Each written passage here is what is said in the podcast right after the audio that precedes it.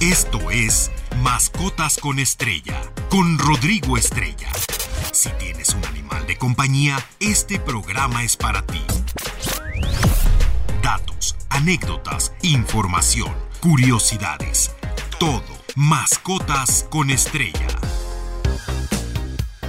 Feliz sábado 22 de octubre del año 2022. Bienvenidos a Mascotas con Estrella. Los saluda Rodrigo Estrella. Les recuerdo nuestras redes sociales Stereo 100 MX en Facebook, Twitter e Instagram y nuestra página de Stereo 100 de Stereo 100 Digital, perdón, MX, donde podrán encontrar todos los podcasts de programas pasados y la información de sus artistas favoritos también. El día de hoy pues les traigo ya un programa, ya estamos a la vuelta de la esquina de los festejos de Días de Muertos, de Halloween, todo esto, por lo cual pues les traigo el tema obligado y un tema que me encanta, que es el Día de las Mascotas Difuntas, así como también les voy a platicar un poquito de los altares de muertos para nuestros animales de compañía y un relato reflexivo, parte del libro Muerte a filo de obsidiana este libro increíble que se los recomiendo muchísimo. Y pues bueno, si ustedes me lo permiten, todos en casita, en el trabajo, paseando a sus mascotas, donde estén, damos inicio a el programa del día de hoy. Y pues bueno, Día de las Mascotas Difuntas. La celebración del Día de Muertos tiene muchos orígenes, como todos sabemos, y fechas que a lo largo de los años hemos modificado con el objeto de darle pues un nuevo significado, ¿no?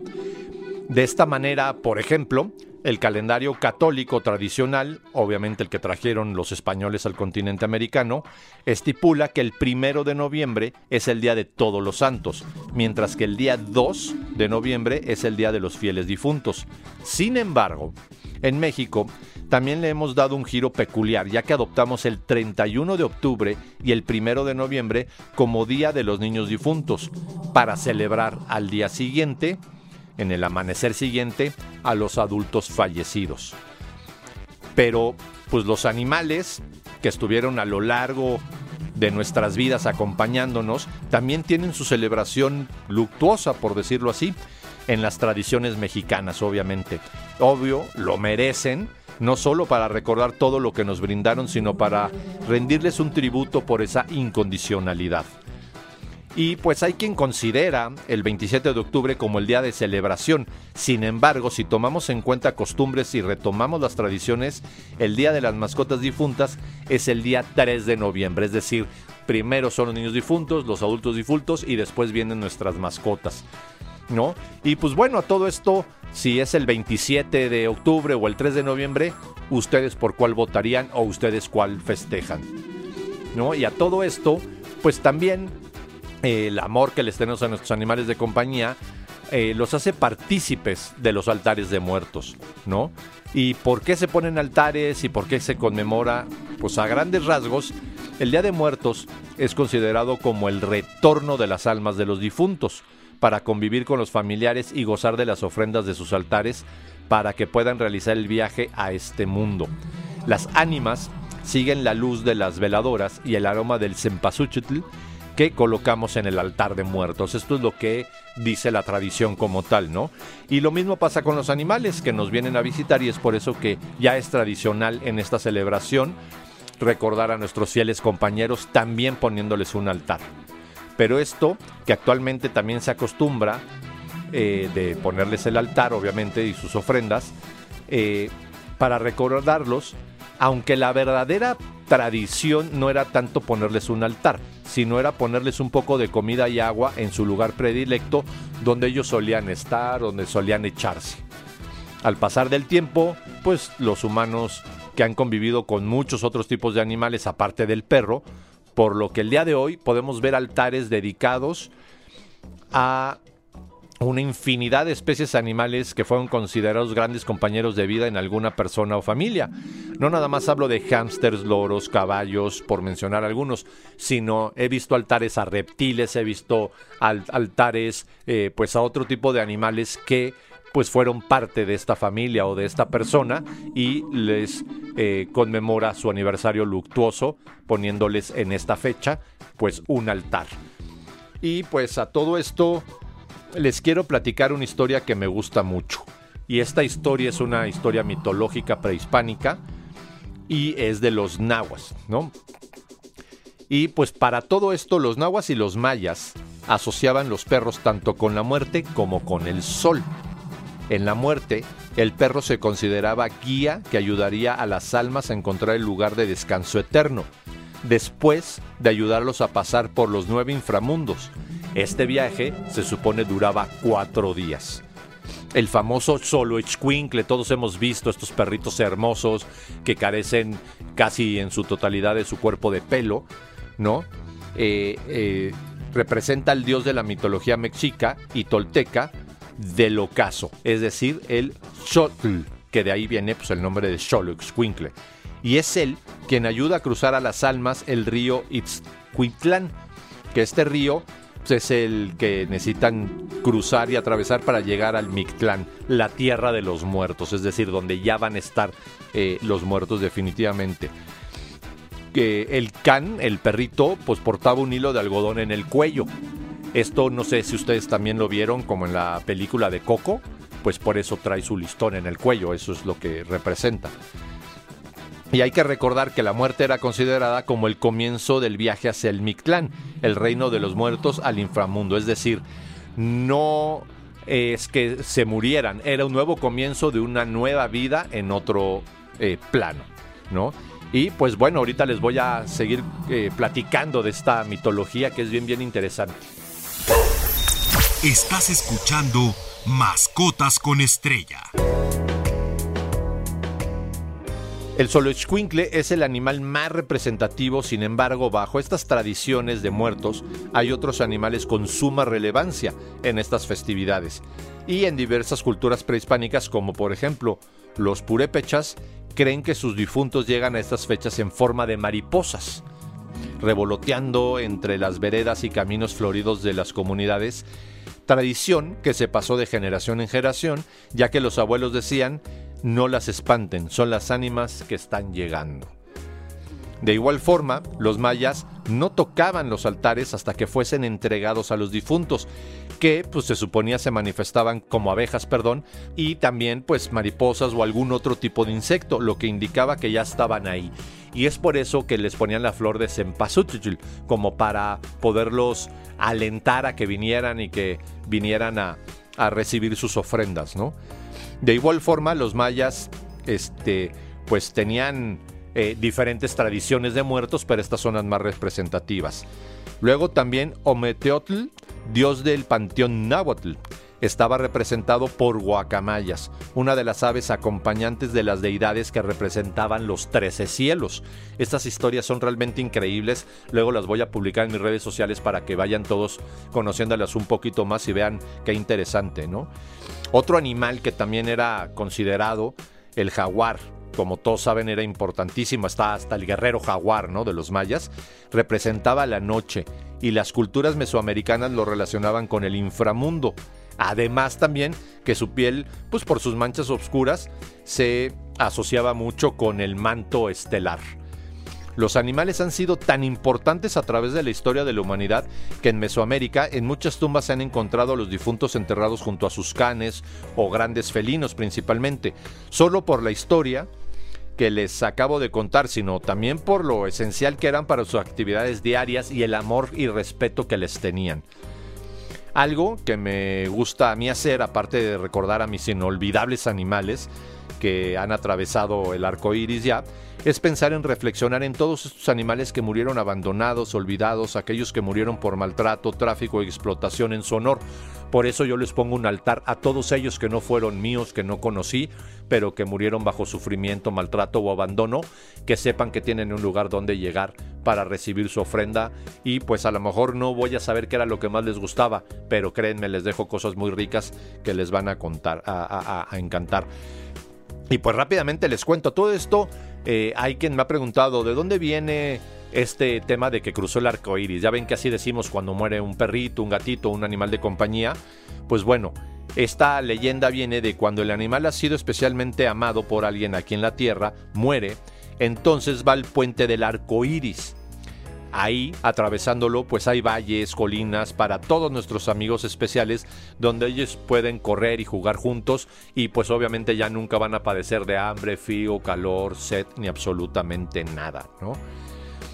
Y pues bueno, estas historias la verdad a mí sí me apasionan. Les digo, les voy a estar haciendo publicaciones también aquí en Stereo 100.1, en stereo100digital.mx, pues van a poder encontrar los escritos en la página de Mascotas con Estrella. Es donde está la casita de perro, ahí le dan clic y ahí van a ver eh, pues algunos de estos escritos que estoy preparando para ustedes. Y a todo esto, ¿qué vamos a poner en el altar de nuestros animales difuntos? Pues bueno, obviamente su alimento favorito, premios, podemos poner juguetes, obviamente una fotografía, como los elementos principales a una ofrenda del Día de Muertos, como cualquier otro altar. Pero para nuestros animales difuntos, además, lógicamente, le podemos poner flores de cempachúchil, papel picado, agua, obviamente, siempre hay que considerar el agua. Pero aquí, ¿qué es a lo que quiero llegar? Lo más importante, lo que no debemos de poner en un altar Primeramente no recomiendo veladoras, inciensos. Las veladoras, ¿por qué? Si tenemos otra mascota actualmente o un niño pequeño o algo, se puede caer la veladora y pues son causantes de incendios. Hay que tener muchísimo cuidado con las velas, las veladoras, todo esto, por favor. Entonces, evitemos el riesgo. Si mejor tenemos una lamparita, pues mejor. Y si no, no le pongamos luz, simplemente el puro altar a fin de cuentas que ellos sí van a llegar, no necesitan la luz para esto. Y el incienso, ¿por qué? Ya les he platicado muchas veces aquí que el olfato de nuestros animales de compañía, sobre todo los perros, pues es mucho más potente que el del humano. Y al nosotros poner, por ejemplo, eh, un incienso en casa, si no hay buena ventilación, si no hay corrientes de viento y demás, pues esto le puede afectar a nuestro animal de compañía. Recuerden que para ellos tienen otro tipo de efectos y puede incluso ser dañino para su sistema respiratorio, sus pulmones y demás. Así que debemos de ser muy cuidadosos en cómo poner un altar y que esto sea una celebración y pues no acabemos teniendo un accidente o un problema o intoxicando a nuestro animal de compañía. Y ojo, no hay que permitirles que se coman las flores de cempasúchil ni nada, meramente son adornos, ¿no? Y pues hay personas que sí eh, les da risa que se las coman, pero no, no, no es bueno esto. Por otro lado, eh, antes de irnos a un corte, quiero recordarles la colecta de croquetas que vamos a estar recibiendo en todas las estaciones de NRM Comunicaciones hasta el día 31 de octubre en beneficio de rescatistas y albergues independientes. Nuestra meta este año es ayudar a más de 5.000 animalitos que déjenme les cuento, la labor difícil ya está hecha. Ya hubo quien los sacó de la calle, quien los vacunó, los esterilizó, los cuida, los limpia, los tiene en buenas condiciones. Y pues el talón de Aquiles de todos es que ellos también comen todos los días y esto es un dineral enorme. Así que NRM Comunicaciones, siempre como una empresa socialmente responsable, pues este año, como en los otros anteriores, como ustedes bien lo saben, pues estamos haciendo la colecta de croquetas para perro y gato. No importa, pueden llevar desde un kilo hasta la cantidad que ustedes quieran a Versalles 88, Colonia Centro, a tres, a tres cuadras perdón, del metro Cuauhtémoc, o estén muy pendientes aquí en Estereo 100.1 de la unidad, por ejemplo, la semana pasada a quien llevara eh, el donativo de alimento, pues le estamos dando un pan de muerto delicioso, que no crean que es un pedacito, es un pan que incluso pueden compartir con alguien más, está de muy buen tamaño. Y lo único que pedimos es que sea alimento limpio, que venga bien cerrado y obviamente eh, para perro o gato. No importa si es para cachorro, adulto, problema renal, no importa. Todo alimento sirve, en fin, que los animalitos que tienen todos estos rescatistas y protectores independientes, eh, pues requieren de diferentes tipos de alimentación para poder mantener a estos perritos. Y recuerden, adopten, no compren. Vamos a un pequeño corte, quédense aquí en Estéreo 100.1, la estación del Delfín. Todo sobre animales de compañía. Mascotas con estrella. Qué bueno que continúan con nosotros. A mí me encuentran como Rostar Pets o Rodrigo Estrella Etólogo en redes sociales, Facebook, Twitter e Instagram. Recuerden seguir Estereo 100 Digital MX donde pueden escuchar los podcasts y la información que les vamos a compartir de todo este Día de Muertos. Así como también en Facebook, Twitter e Instagram Estereo 100 Digital. Esta semana eh, es bien interesante, pues por todos los festejos que vienen, ¿no? Y la siguiente semana les tengo un programa también muy, muy padre, donde eh, pues les voy a platicar algunas historias, todas relacionadas con el Día de Muertos, Halloween y todo. Pero si hoy, en vez de cerrar el programa con alguna frase, me permiten compartirles un relato reflexivo, parte del libro Muerte al filo de la obsidiana, que es de los nahuas frente a la muerte. Este libro es del arqueólogo eh, e investigador emérito del Instituto Nacional de Antropología e Historia, Eduardo Mateos Moctezuma. De verdad es un librazo, cómprenselo, pídanlo. Eh, es un gran libro que tienen que, que, leer. Pero pues bueno, les voy a platicar esta historia reflexiva, esperando poderle llegar a alguien y hacer conciencia. El relato dice así. Mi madre estaba ya anciana, tenía como 70 años cuando murió. Le dimos todos los servicios y ya en el ataúd de repente, empezó a respirar y despertó echando espuma por la nariz y la boca. La atendimos y en cuanto reaccionó, pidió café y un cigarro. Y platicó que sintió cómo se desprendió del cuerpo y fue con su misma figura rumbo a un río muy grande con aguas revueltas y terrosas. Y ahí estaba el perro que había muchas veces corrido de su casa, flaco y hambriento. El perro la miró despectivamente y no se movió. Mi abuela le dijo, Perro, llévame al otro lado porque estoy muerta. El perro la miró despectivamente y le dijo, ¿Quieres que te lleve al otro lado? ¿Acaso me diste comida, agua, dulces? No, me pateabas, me bañabas con agua caliente de tu ropa sucia ¿Qué te hacía yo en vida para que te portaras tan mal conmigo? No te puedo llevar, fuiste mala conmigo. Te quedarás a vagar por ahí en tu barrio, a caminar por las chinampas. Se harás alma en pena. Entonces, mi madre respiró profundo y volteó para atrás.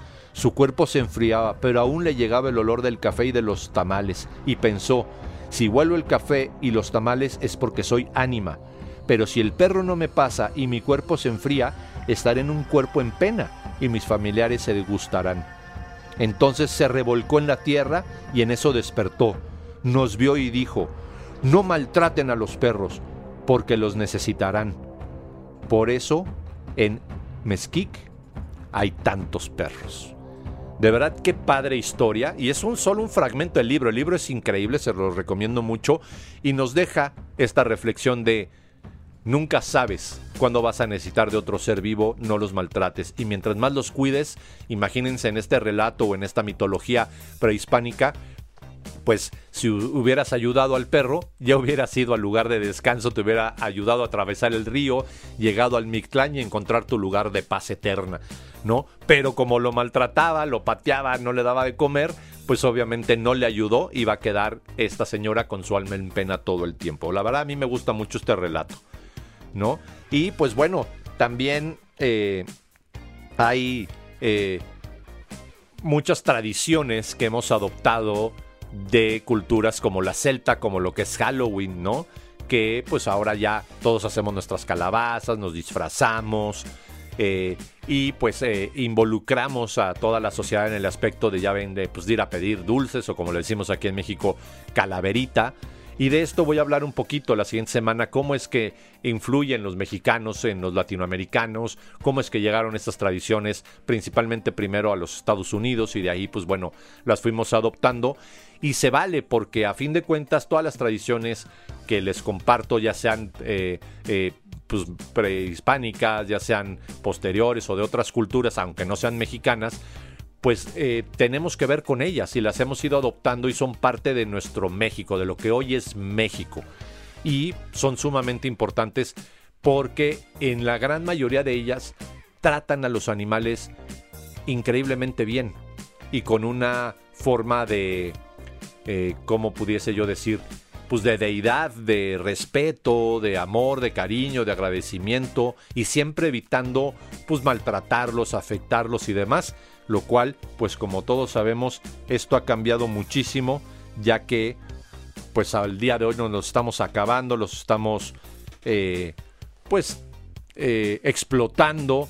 Y yo no sé en qué momento, o bueno, sí sabemos más o menos en qué momento, en vez de admirarlos, respetarlos, y, admirarlos como lo hacían nuestros antepasados, el hombre tomó la decisión que ahora podemos hacer con ellos lo que les plazca y esto no debe de ser así.